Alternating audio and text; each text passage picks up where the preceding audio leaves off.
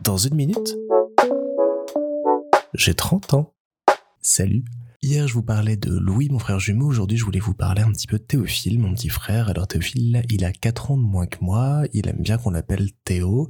Et il fait deux têtes de plus que moi. Donc, euh, on nous confond souvent en disant que c'est mon grand frère. Mais non, c'est bien mon, petit frère que j'aime beaucoup.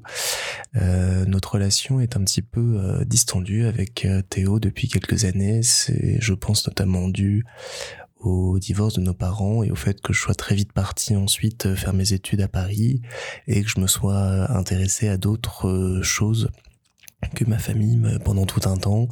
J'aurai l'occasion de vous le raconter, mais voilà, j'ai été euh, passionné par des choses au point de d'en délaisser beaucoup d'autres, et ça a joué sur le fait que j'étais pas très présent, que j'ai pas pris beaucoup de nouvelles et que j'étais pas là pour lui. Et je, le regrette aujourd'hui, et, c'est l'une des choses sur lesquelles j'aimerais essayer de, de, travailler cette année et de, de pouvoir euh, corriger des choses. Donc, euh, je vais euh, prendre davantage de nouvelles, être davantage présent, essayer de d'aller le voir davantage à Toulouse où il habite et de passer plus de temps avec lui parce que c'est c'est vraiment un gars en or qui a toujours le cœur sur la main, qui, qui veut toujours aider, qui a toujours la bonne blague et qui est, qui est un peu euh, sous-estimé parce que il a malheureusement euh, grandi entouré de deux frères jumeaux euh, très fusionnels. Donc trouver sa place pour lui n'a à mon avis pas été très simple et on lui a pas facilité la tâche. Donc voilà petit mea culpa du jour là-dessus et petit message s'il m'écoute voilà je,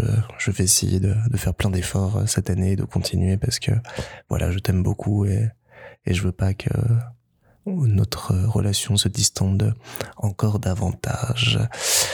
Voilà, voilà, bah déjà un petit tour de, de, mes deux frères. Je vous parlerai peut-être de mes parents une autre fois parce que là il y a encore plein de choses à dire. Mais en attendant, bah, je vous souhaite un bon samedi et puis à très vite.